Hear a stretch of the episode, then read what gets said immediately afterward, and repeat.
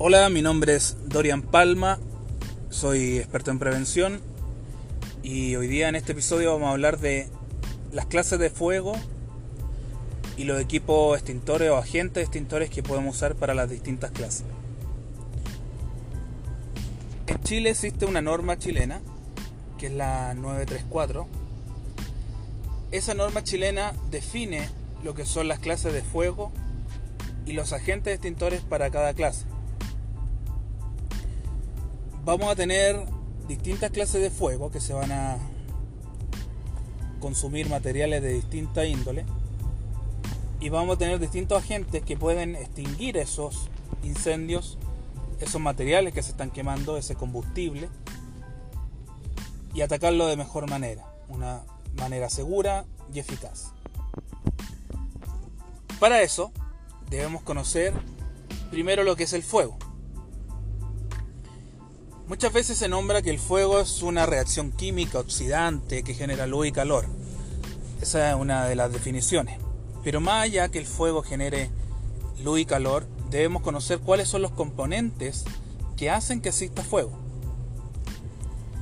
Si bien antiguamente se hablaba del triángulo del fuego, ya que se, se describían tres partes de lo que componía el fuego, ya hace muchos años, después de la década de los 80, se sabe que son cuatro partes las que componen el fuego, cuatro elementos básicos.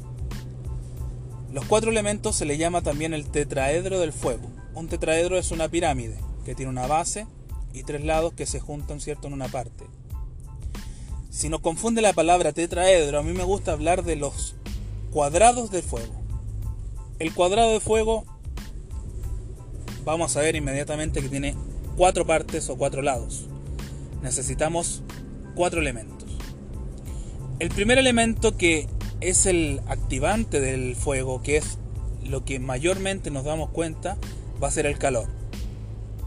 El calor es el elemento, es el elemento, perdón, que mayormente debemos tener el cuidado. Si bien el fuego no quema, sino que el calor del fuego es el que quema. Bien, el calor es el que se va a ir propagando de distintas maneras. El calor es el que va a llevar que este fuego siga creciendo acompañado de los otros tres elementos. Por lo tanto, debemos cuidar el primer elemento que es el calor. El segundo elemento y muy importante es el comburente. Un comburente es algo que ayuda a la oxidación.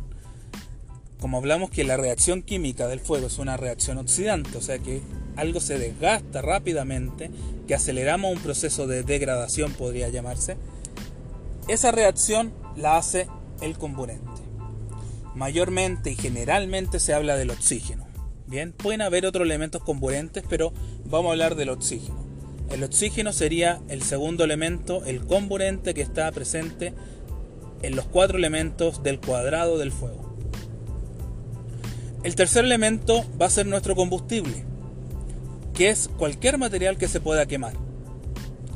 Si ustedes han visto alguna vez una erupción volcánica en, la televisión, ¿cierto? O algunos videos que hay de investigación de erupciones, lo que se quema es el magma, que es piedra volcánica que va derretida, ¿cierto? Esa fundida.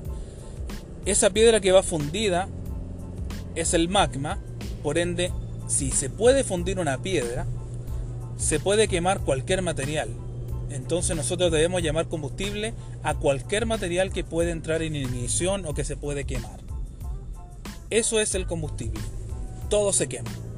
Un fierro, madera, plástico, por supuesto. Elementos que ya están gasificados, gases inflamables, entre miles y miles de materiales que son combustibles. Bien, miles de millones, todo, todo es combustible. Finalmente, el cuarto elemento de nuestro cuadrado del fuego para cerrar este cuadrado es la reacción en cadena. La reacción en cadena básicamente es cómo cada uno de los materiales aporta un porcentaje preciso para que exista esta llama o fuego con llama o en bajas cantidades, pero igual hay un fuego que se llama incandescente o fuego con brasas, ¿bien? Fuego sin llama. Pero de alguna u otra manera el fuego existe gracias a estos cuatro elementos. Reacción en cadena, combustible, comburente, oxígeno en este caso, y finalmente el calor. Bien. La propagación del calor básicamente se debe a una propagación que es directa con un elemento, que se habla de una propagación por contacto o directa de transmisión, se transmite el calor a través de un elemento. Bien. Se puede transmitir el calor a través de la radiación, o sea, yo me pongo cerca de una estufa y no tengo necesidad de tocarla para sentir el calor. Esa es la radiación. Hoy en día hay múltiples tipos de elementos que aprovechan esta radiación para generar calor, ¿cierto?, en el hogar a través del aire, partículas de oxígeno, partículas de agua, perdón, entre otras muy sofisticadas que están hoy en día en el mercado. La radiación es una de las maneras más fáciles de emitir el calor seguro aislado a través de un equipo cierto que nos puede calentar en el hogar o que puede generar cierto una seguridad para el consumo en el hogar. Y finalmente tenemos la convección.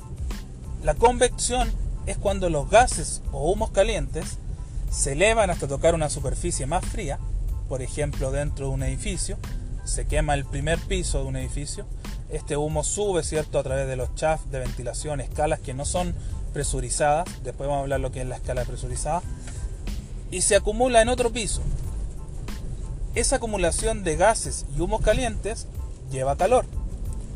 La llama puede estar a lo mejor tres pisos más abajo, pero el calor que se acumula es tal que puede generar la ignición del material combustible que está en el piso superior. Eso es transmisión por convección. Cuando el humo gas caliente topa una superficie fría y la comienza a calentar al punto de provocar fuego. Finalmente, para que empecemos a hablar recién de los agentes extintores, ¿cierto? Y de los tipos de fuego, tenemos que conocer que el fuego se genera cuando un material empieza a provocar gases, cuando empieza a gasificar. Si bien la madera no es un gas, pero cuando se calienta la madera, a tal punto que emite gases que son imperceptibles. Ahí se habla de otros términos, ¿cierto? Que existe pirólisis, que existe otros términos más técnicos. Pero vamos a hablar que la madera empieza a emitir unos gases imperceptibles. Eso es lo que se empieza a encender, eso es lo que se va quemando. El único estado de la materia que es capaz de arder es el estado gaseoso o los vapores de algunos combustibles que van a estar en el aire. Un material sólido podría provocar una sublimación que pasa de un estado sólido inmediatamente a gas, pero generalmente se va a quemar solamente el gas. Un material que está líquido debe calentarse, emitir vapores y va a producir vapores de, por ejemplo, gasolina, y el vapor de la gasolina es lo que se va a quemar. Bien, todos los elementos que están en gas, en vapor de algún elemento que fue antes un líquido, se pueden encender inmediatamente. Por eso es más peligroso, por ejemplo, el gas butano o el gas metano con contacto con calor, porque se enciende inmediatamente, porque ya es gas.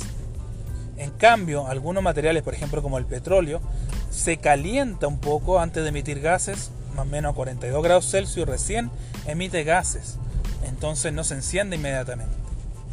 Ahora ustedes se preguntarán por qué la gasolina se enciende inmediatamente si es un líquido.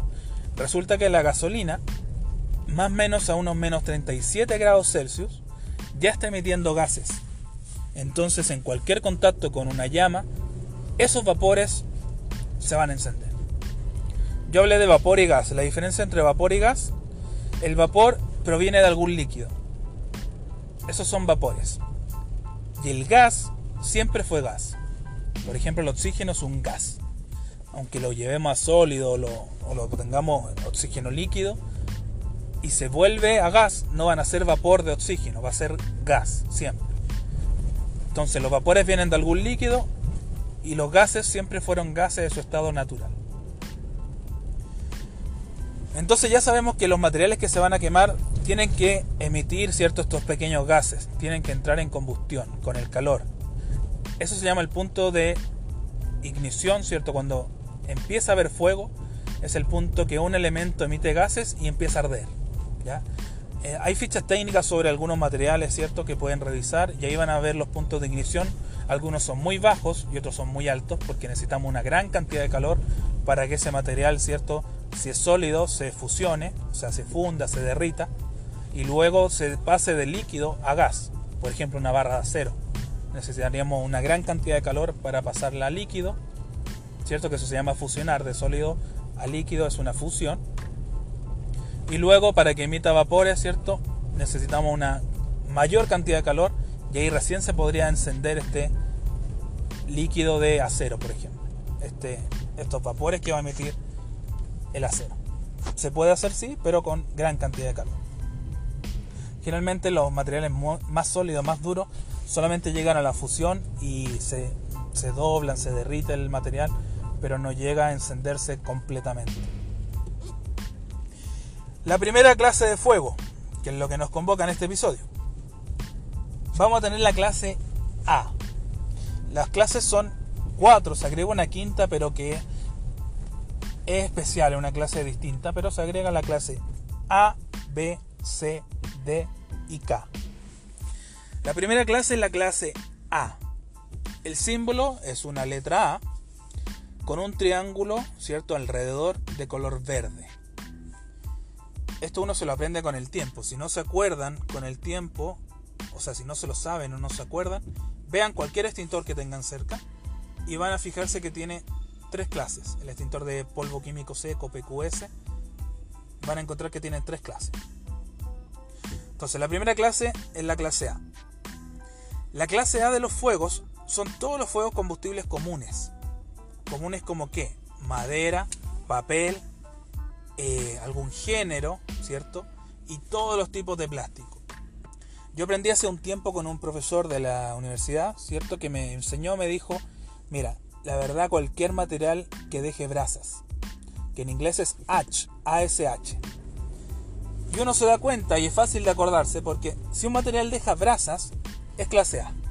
Si un material deja, ¿cierto? Algún rastro de, incandescente, como por ejemplo la madera que queda después quemándose con brasas, son fuegos clase A.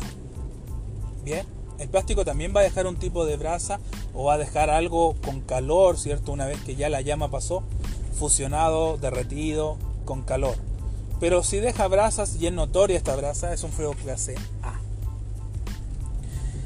Existen los fuegos clase B, la B está encerrada en un cuadrado de color rojo. Las letras siempre son blancas. Entonces tiene una B blanca encerrada en un cuadrado de color rojo.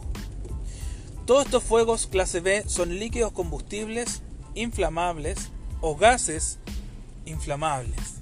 O sea, vamos a tener todos los materiales generalmente llamados materiales peligrosos con líquidos o gases inflamables que producen o que pueden incluso llegar a hervir, boil.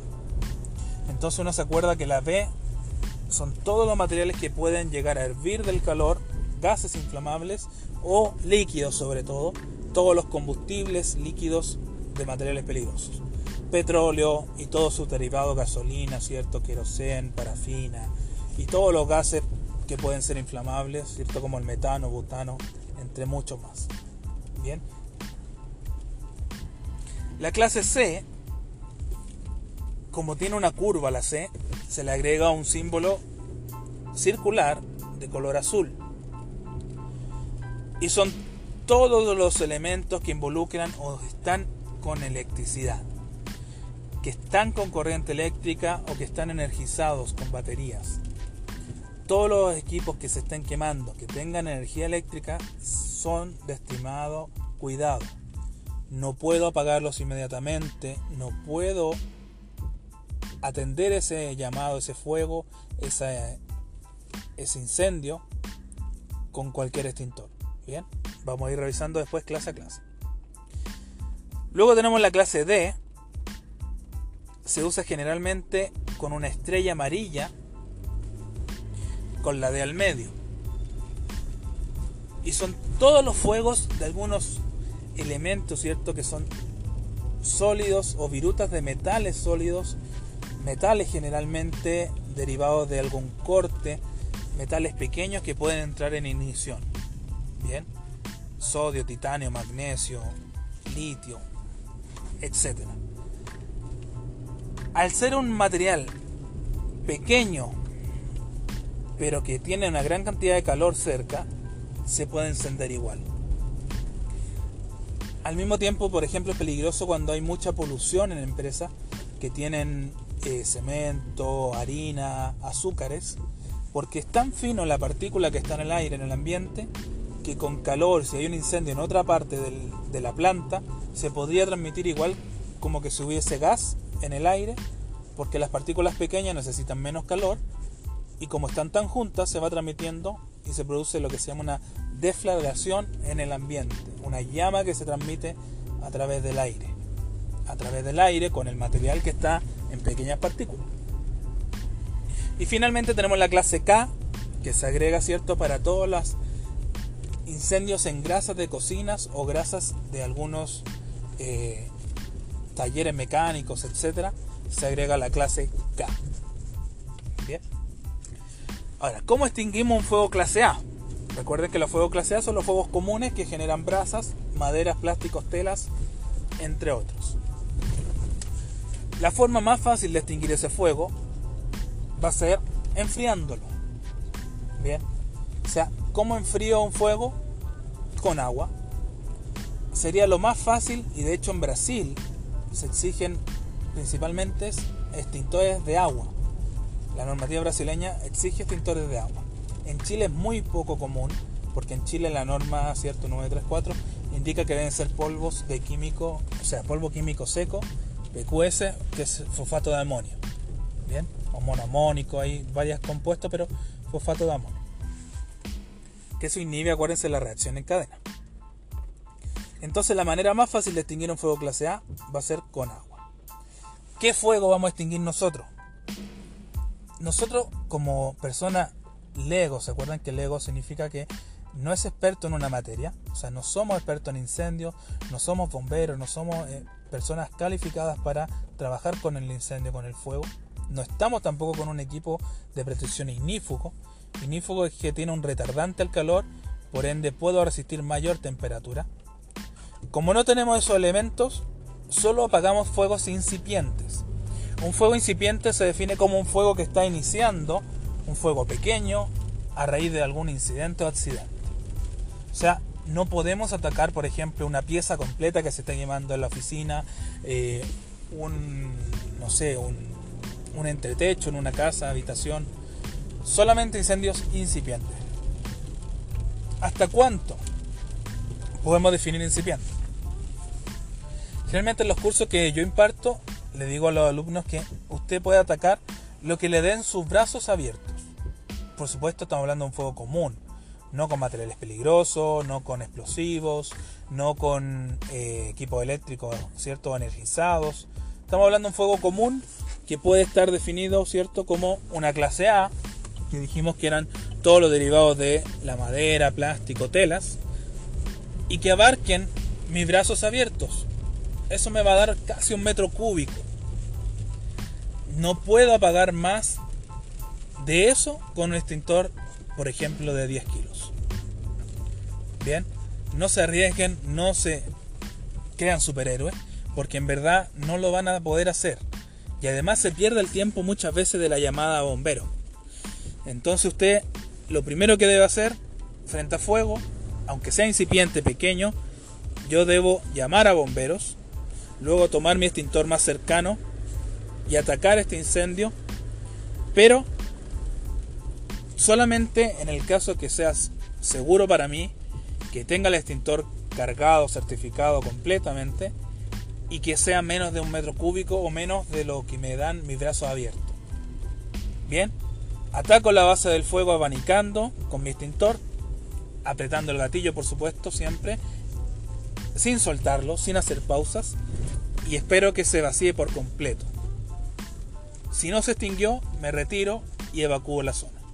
Si se extinguió, reviso si quedan focos, corto la electricidad, cierto que es lo primero que deberíamos haber hecho igual, y puedo enfriar, puedo atacar pequeños focos con agua.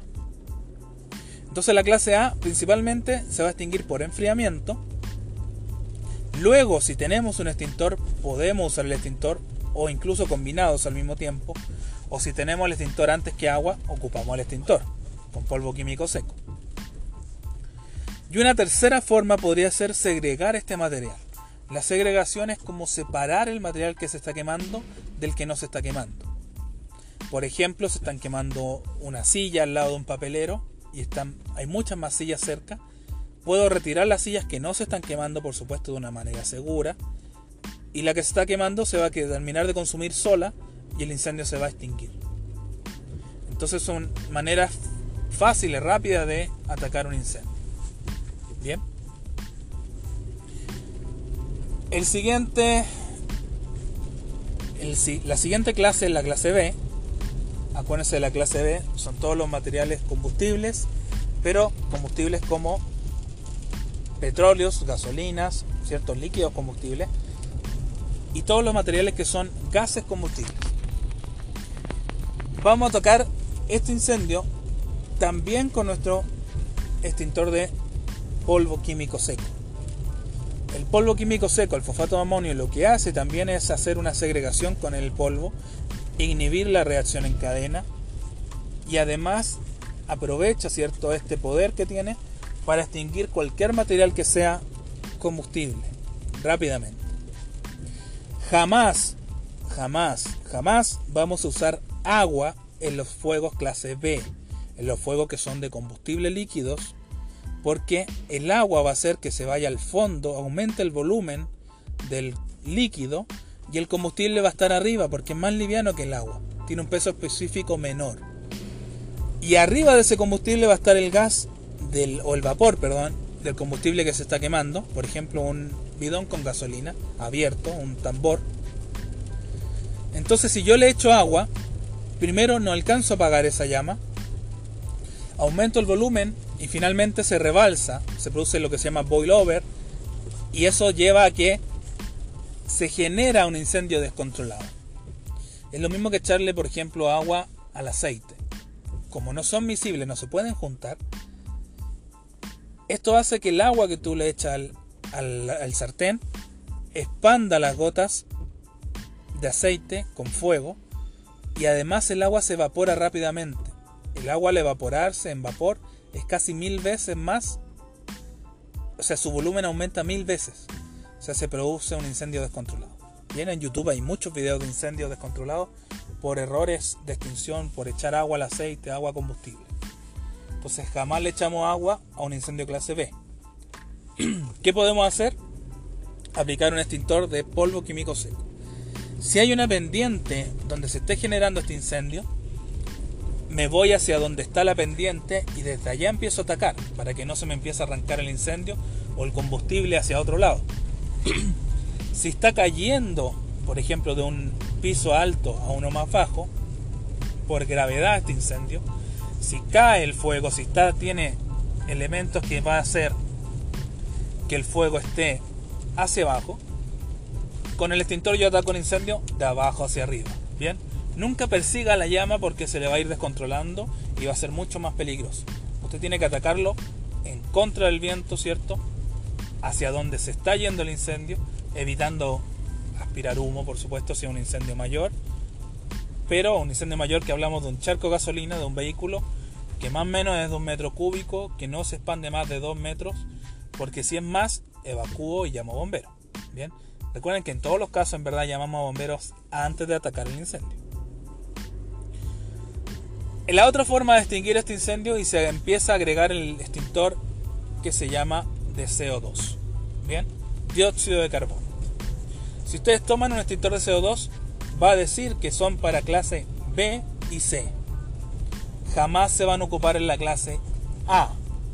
Bien, vamos a explicar al final por qué no se ocupa un extintor en la clase A. Entonces, la clase B y C son los extintores de dióxido de carbono, de CO2. También están en alguna empresa en algunos vehículos de transporte de materiales, etc. La clase C, current o corriente o equipos energizados, se puede atacar con un extintor de polvo químico seco, PQS, o un extintor de CO2 de dióxido de carbono. Ambos sirven para la clase C. La recomendación siempre es cortar la energía dentro de lo posible antes de extinguir el incendio. Entonces cortamos la energía para estar más seguro, para poder tener ¿cierto? un control mayor de la situación y luego extinguimos el incendio. La clase D, que son los metales o virutas de algunos metales, va a tener una alta temperatura. Estamos hablando de más de 1000 grados en algunas ocasiones.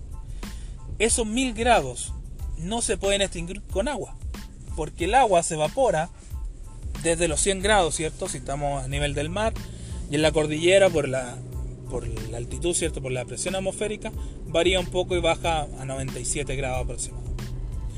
Entonces, como se evapora el agua a 100 grados, yo no le puedo tirar un elemento que está a 1000 grados agua porque se va a evaporar y no va a hacer nada. No lo voy a poder enfriar este metal. Entonces el agua no nos sirve. El segundo extintor es el que inhibe la reacción en cadena, que sería el polvo químico seco, que al tener una alta temperatura tampoco es muy efectivo y se ha, se ha encontrado que no se puede usar polvo químico seco en los, fuegos clase D, en los fuegos de metales. El extintor clase C, que es dióxido de carbono, que se me olvidó mencionar que funciona por desplazamiento del oxígeno, o sea, sofoca, quita el oxígeno por un momento del ambiente, eso hace que extinga el incendio, por ejemplo, de un equipo de tablero eléctrico, pero si ese tablero sigue con alta temperatura, yo debo cortar energía y debo usar otro agente extintor para enfriarlo o para asegurarme que apago el incendio. Entonces, siempre el clase C va a ser complicado de usar el extintor de dióxido de carbono para clase C, porque en algún momento igual necesito de otro agente extintor. Bien, es súper bueno para las clases B, por ejemplo, para el combustible, porque un líquido no absorbe calor en gran cantidad. Lo, lo lo evacúa, lo disipa por la llama que se está generando, por ejemplo, en el combustible líquido. En un charco de gasolina, yo aplico un extintor de CO2, de dióxido de carbono, encima de esta llama y se extingue inmediatamente y jamás va a volver a encenderse, a no ser que tenga nuevamente calor por una otra llama, pero no se va a volver a encender porque no tiene la gran cantidad de calor en el combustible, en el líquido, para que vuelva a encender. Entonces, en la clase D tampoco podemos usar extintores de dióxido de carbono. ¿Qué extintor se usa entonces? ¿O qué agente extintor? Existen extintores para clase D que son para metales. Es un extintor amarillo. Extintor amarillo completo que su boca por donde evacúa el material es más ancha, pero su manguera es delgada. Es como la manguera de, del de PQS. Y su boca solamente es más ancha.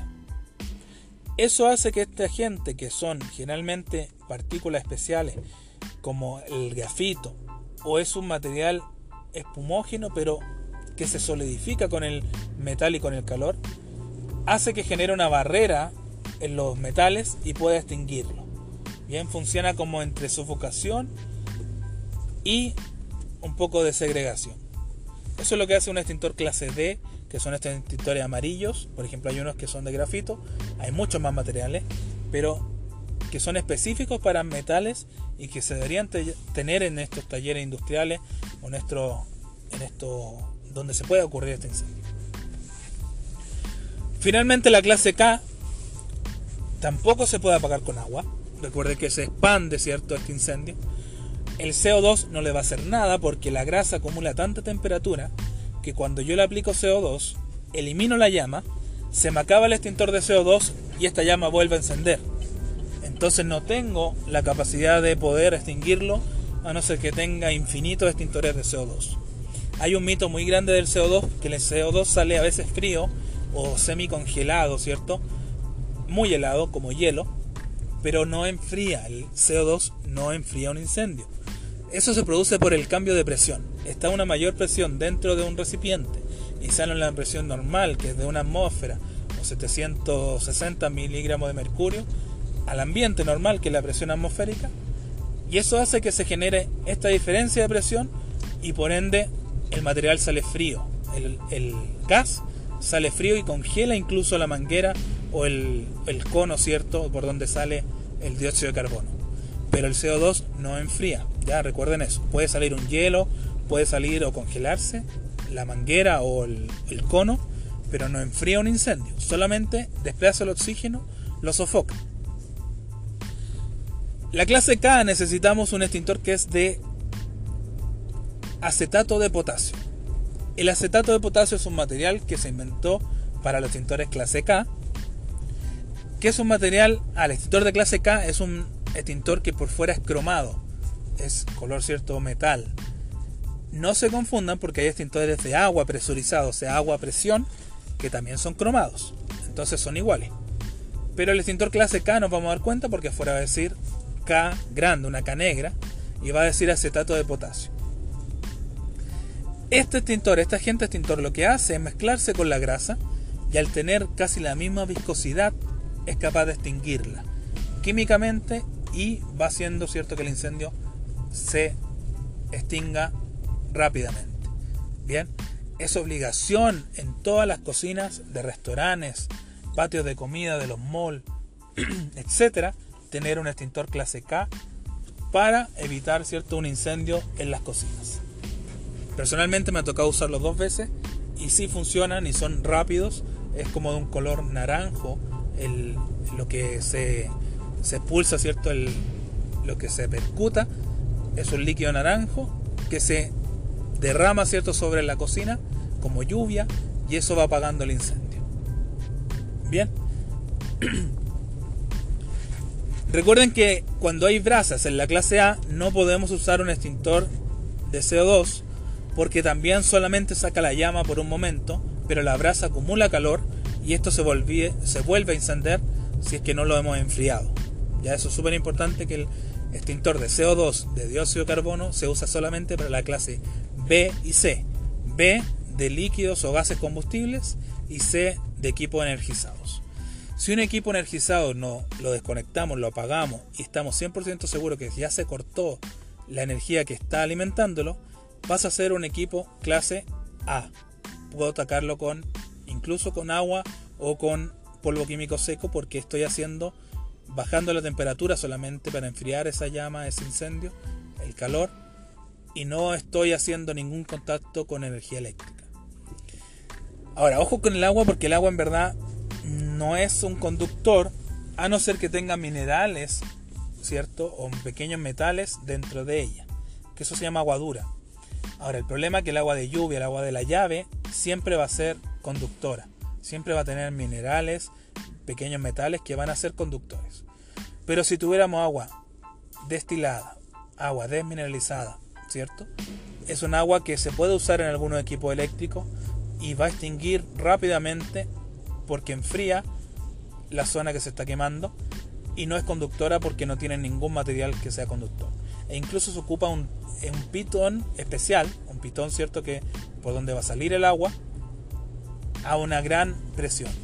Bien, entonces eso se apaga con alta presión y con un pitón que lo que hace el pitón especial que se llama dieléctrico es cortar el agua en pequeños chorros que son imperceptibles al ojo humano, pero se asegura que jamás el chorro que está tocando el incendio va a tocar al bombero o al, al que está atacando el incendio con el pitón. Ese sería el episodio de hoy. Agentes extintores. Recuerden que solo apagamos incendio incipiente, que existen cuatro clases de fuego, que se agrega una quinta que es de cocinas o grasas de combustible, ¿cierto? Y que hoy en día usted debe estar capacitado por su empresa para hacer una extinción de cualquier incendio incipiente. Eso es por ley, obligación.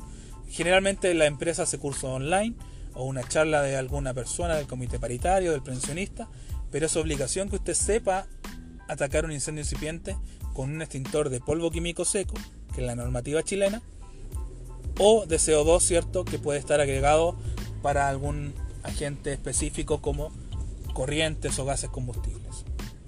Cuide los extintores, ojalá que nunca estén en el piso, deben estar por lo menos a 20 centímetros del piso, máximo metro 40, bien señalizado, señalizado sobre el metro 80 ideal, y hoy en día se señalizan también en la parte de abajo por si hay humo para que se puedan ver en el plano neutro que se genera, el plano neutro es una línea imaginaria que se genera entre el humo que está arriba denso y el humo que está abajo o si no hay humo la visibilidad completa. Ese plano se va a generar más o menos un metro y medio en una habitación, por ende yo me debo agachar y buscar un extintor que si estaba a un metro cuarenta, a lo mejor no lo voy a ver, pero puede estar señalizado a la parte de abajo, cerca de cierto del guardapolvo, y ahí yo puedo hacer cierto una búsqueda rápida de un extintor y poder retirarlo. Recuerde que es obligación de su empresa capacitarlo en el uso y manejo de extintores. Mi nombre es Dorian Palma y este fue el capítulo, el episodio número 5, episodio de extintores portátiles y clases de fuego. Muchas gracias.